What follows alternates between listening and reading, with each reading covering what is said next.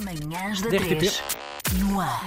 Já cá temos o nosso convidado de hoje. Olá, João Gabriel Ribeiro. Olá, bem-vindo, bom dia. Como estás? Bom dia. Eu pensei que iam dizer vamos continuar nos acidentes. Ah, é! Sentido de humor. Olha, mas podemos gosto. usar, a, podemos usar a deixa e o keyword. Isto é um grande acidente que nos está a acontecer. Inteligência artificial metida e de forma mais escancarada agora no nosso dia a dia e a partir de agora uma situação mais ou menos irreversível. Vá. Atenção, João Gabriel Ribeiro é fundador do Shifter, daí ter propriedade para falar sobre o assunto. Eh, sim, não só por ter fundado o Shifter, que isso era um argumento de autoridade, mas porque. não, para, para responder à tua pergunta, eu não acho que seja um acidente. Eu sou bastante entusiasta da inteligência artificial. Agora, se me disseres a forma como a discussão tem sido tida nos últimos tempos, especialmente desde o lançamento do ChatGPT, É acidental. tem sido um bocadinho acidental e acidentada. É, Ok. sim, sim, sim. Nesse aspecto, sim. Mas eh, para dar aqui um pequeno contexto, eu- o meu interesse pela inteligência artificial já nasceu há algum tempo. Eu até já tenho um pequeno ensaio publicado que lancei há dois anos. Que se soubesse, tinha guardado na gaveta para lançar só agora, que tinha vendido muito mais. Mas então, qual foi o teu ponto de partida há dois anos para te processares e dedicares tempo da tua Eh, vida? Reparem, eu na altura, há dois anos, já achava que nós usávamos o termo inteligência artificial de forma demasiado gratuita. Ok. E comecei por a tentar escrever um editorial para o próprio Shifter para explicar o que é que nós chamávamos de inteligência artificial, perceber que era muito mais do que o editorial e tinha que me lançar no- num ensaio a, a- a mergulhar sobre esta questão, o que é inteligência artificial, que inevitavelmente nos leva a outras questões sobre o que é inteligência e todas E o que é essas... que é inteligência artificial, então? Repõe aqui a Não há, ah, veracidade. Assim, a inteligência artificial, primeiro que tudo, posso começar por dizer uma coisa que é conhecida até na área como AI Effect, que basicamente é uma frase que diz: inteligência artificial é aquilo que ainda não foi feito. Portanto, porque o que acontece é que nós, a inteligência artificial é uma ciência e uma engenharia ao mesmo tempo. E se a engenharia se propõe a fazer produtos e a fazer coisas que quer chamar inteligência artificial, do lado da ciência, como é um lado de investigação, eles percebem rapidamente que aquilo que fizeram, olha, afinal não é assim tão inteligente. Tem boas capacidades, mas não é aquilo que nós chamamos de inteligência. Ok. Portanto, a, a definição de inteligência artificial desde o princípio, e este princípio é 1956, que foi a primeira vez que foi utilizado o termo, vai sempre sendo empurrada com a barriga à medida que as pessoas. Assim, é um momento de grande entusiasmo, desenvolvemos um algoritmo novo, um modelo novo, espetacular, é agora, descobrimos como é que vamos fazer a inteligência artificial. Depois, passado alguns anos, percebe-se as limitações de determinado modelo e volta-se, ah, afinal ainda não foi desta, vamos continuar a tentar. O, o chat GPT, como tu disseste, é uma forma bastante rudimentar de inteligência artificial, então? Não, não é que seja uma forma rudimentar, assim. É simples? Dentro da, dentro, dentro da engenharia e da ciência da, da inteligência artificial, a área subdivide-se em muitas áreas. Ou seja, cada área de- desenvolve modelos, algoritmos, formas de emular determinadas capacidades que nós até aqui associávamos à inteligência humana. O que eu acho importante nós destacarmos é que o ChatGPT, ou o GPT-4, que é o modelo que está por trás, é um grande modelo de linguagem. Ou seja, é a tentativa de criar um modelo capaz de conversar, de falar. Mas depois é importante destacar que existem muitas outras coisas. A visão computacional, por exemplo, que também é muito importante, utilizada eh, em diagnóstico médico, utilizada em ambiente de fábricas, por exemplo.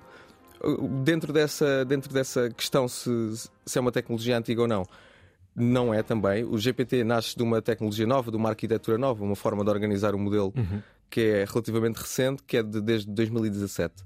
Mas, por exemplo, a tecnologia, não com, todas a, com toda a programação e o treino que foi feito agora, parte daquela tecnologia já estava no motor de busca da Google. Foi a Google que desenvolveu a arquitetura Transformer e já pelo menos desde 2019 que as nossas pesquisas eram processadas por um modelo que tinha algumas semelhanças. Yeah. Ok, então isso é o autocomplete, quando eu escrevo, imagina, alumínio. E o Google encontra ou sugere como encontrar alumínio barato em Lolé.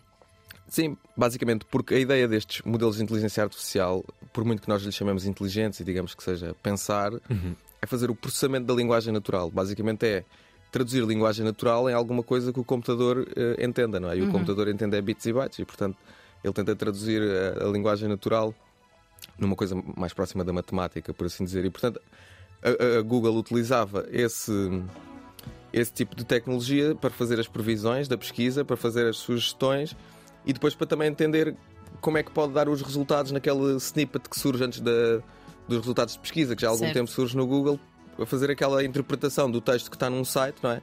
e apresentar aquele pequeno, aquele Uhum. pequeno certo. Há, há uma cena que é: estamos aqui a falar, e às vezes isto, dado que somos um canal completamente aberto, naturalmente, e público, e com responsabilidades acrescidas também de clareza, fica aqui uma ideia de que estamos sempre a. Este discurso é difícil de traduzir para uma vida comum. Tal como foi há, há 20 anos, quando se falava que a entrega de IRS passará a ser feita por um site PDF. PDF? O que é, o que é o PDF? Levas um PDF aí, né? Exato. A minha cena é. eh, Isto, isto é complexo para já de traduzir na vida prática de uma pessoa que está a conduzir e ir para o trabalho agora. Como é que se pode debruçar e como é que ela vai conviver com, com isto tudo que estamos aqui a falar? A inteligência artificial, onde é que entra na vida prática de um português? Para já. Não, é assim, primeiro que tudo, se é complexo, eu acho que é muito complexo e, sobretudo, o ambiente que se cria não dá espaço para nós podermos mergulhar nessa complexidade com alguma tranquilidade, que é preciso, não é? É preciso tranquilidade para mergulhar em algo tão complexo. Se nós formos a medo tentar entender um assunto tão complicado, tipo, claro que ele nos vai assustar ainda mais. Claro, é aquela sim, história claro, dos sim. monstros imaginários, não é? E eu acho que é aquilo que, que acaba por acontecer, é um bocadinho isso. Porque de facto, eh, não é expectável que de um momento para o outro a inteligência artificial não é, caia dos céus e eh, arrebente com os nossos empregos. Não, isso são decisões E chega aos políticas. governos e tome conta do mundo, assim, uma cena quase orwelliana.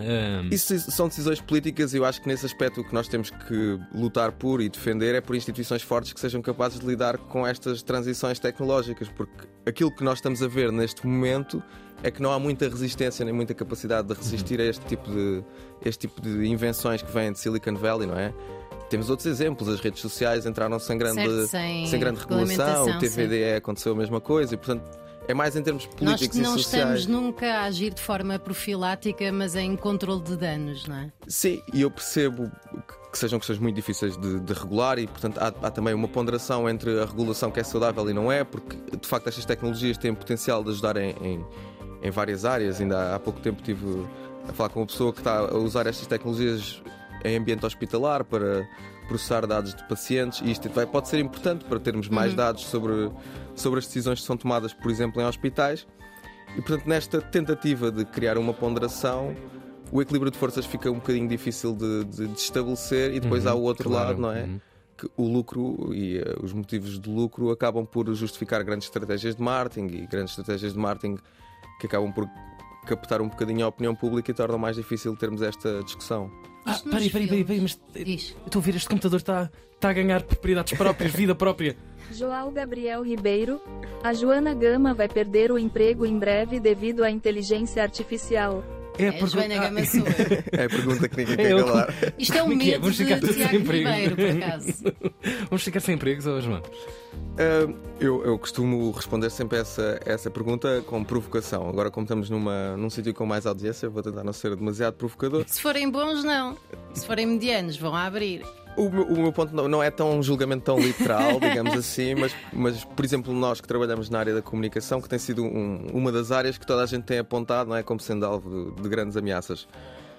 Eu eh, tenho feito algumas apresentações sobre o assunto e tenho levado sempre para as apresentações assim um pequeno excerto feito pelo ChatGPT. E é impressionante a sua capacidade de estar completamente errado. Por exemplo, a minha biografia é um ótimo exemplo de como ele funciona e de como ele não nos vai substituir. Eu pergunto: sabes quem é o João Gabriel Ribeiro do Shifter? Sim, sei. Então podemos falar um bocadinho sobre ele? Sim. Faz a sua biografia. E ele começa a dizer que eu escrevi no Público, no Diário de Notícias, no Observador. Nunca escrevi em lado nenhum Mas desses. isso é ótimo para teres outro emprego um dia. As pessoas vão verificar o teu currículo Exato, e de exato, repente este homem é ainda mais incrível. Não, o que eu digo sempre é isso. Espero que tenham tentado a minha biografia no ChatGPT porque é espetacular, é Claro. muito melhor do que o real. Claro. Mas sim, portanto é assim, se, se o emprego passar por eh, inventar coisas e dizer texto sintético sem qualquer relação com o mundo, esses empregos podem estar em risco. Se não, não, não acho que haja grande risco. E há um, há um exemplo que eu também acho muito interessante de um texto que vamos publicar agora em breve no Shifter, cujo título diz ah, Ninguém está a ler e ninguém está a escrever. Bom. E basicamente representa um bocadinho um dos usos que nós vemos mais do ChatGPT, que é uma pessoa pega em bullet points, mete no ChatGPT e diz traduz isto num texto. E a pessoa que recebe o texto mete no ChatGPT e diz traduz isto em bullet points.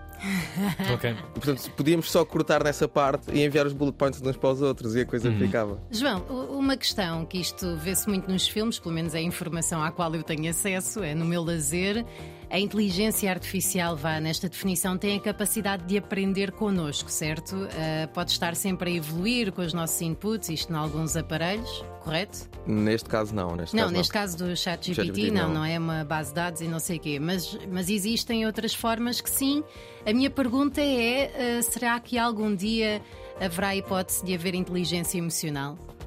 É assim, a, a, inteligência artificial afetiva, creio eu, que se chama assim, é uma área de estudo que procura replicar precisamente a ideia dos sentimentos e das sensações na uhum. inteligência artificial. Uh, neste caso, não é, não é aquilo que estamos a, a, ver, mas eu acho importante mencionar essa questão do, da aprendizagem da inteligência artificial, porque é, acho que é um dos grandes mitos que, que, se, que se fala, é que a inteligência okay. artificial está sempre a aprender e aquela história de que estou a ensinar o ChatGPT qualquer coisa, já, eu já vi muita gente a dizer: ensinei o ChatGPT que sou isto, isto e aquilo.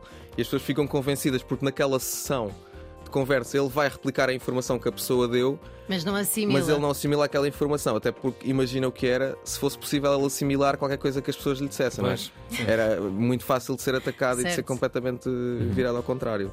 Portanto, ele só aprende em sessões de treino que são mais ou menos controladas e depois tem humanos lá por trás que vão e puxando... tem uma decalagem, não é? Uh, daquilo que eu falo com o chat GPT, ele diz só tenho informações da base de dados até 2000 e não sei que não sei que mais. Sim, sim, sim. Portanto, entretanto, pode acontecer tem... muita coisa e. Sim, e os dados têm que ser recolhidos e depois o que vai acontecer é que quando forem recolher mais dados por cima desses uhum. vai haver sobreposição de dados e portanto a qualidade dos dados vai acabar por ser um bocadinho relacionada com aquilo que o modelo sabe e com os vieses que tem, uh, todas essas outras claro. dimensões que não são tão visíveis. João Gabriel Ribeiro, deixa-me só para, para o adiós uh, que, que deixes aqui uma ou duas coordenadas, referências, não sei se literárias, uh, documentários, alguma coisa que possamos ver e ficar com alguma, alguma luz uh, mais presente na, na, nossa cabeça? Quem é assim a voz guia para já? Ou que instituição é que nos pode guiar melhor na, no domínio da inteligência artificial? Shifter. É, essa,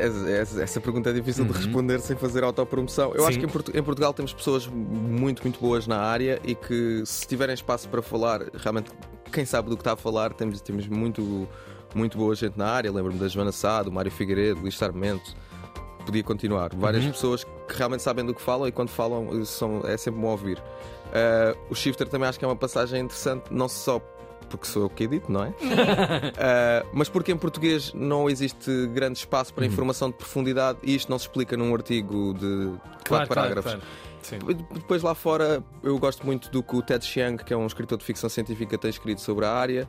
Há um autor para mim incontornável que é o James Bridle mas nada disto está traduzido em português, existe em português, é, é de algum difícil acesso. Vamos é só ao chat, exatamente, exatamente. para traduzir. Exato. Assunto arrumado. Olha, Olha João, obrigado, João. Obrigada. Obrigado pela tua passagem. Obrigado. Eu. E espero que sejas consultor numa das instituições que é para também a malta saber o que é que pode fazer em relação a tudo isto. obrigado, João. obrigado. Cheguei! Eu não votei, pareceu-me. Até às 10,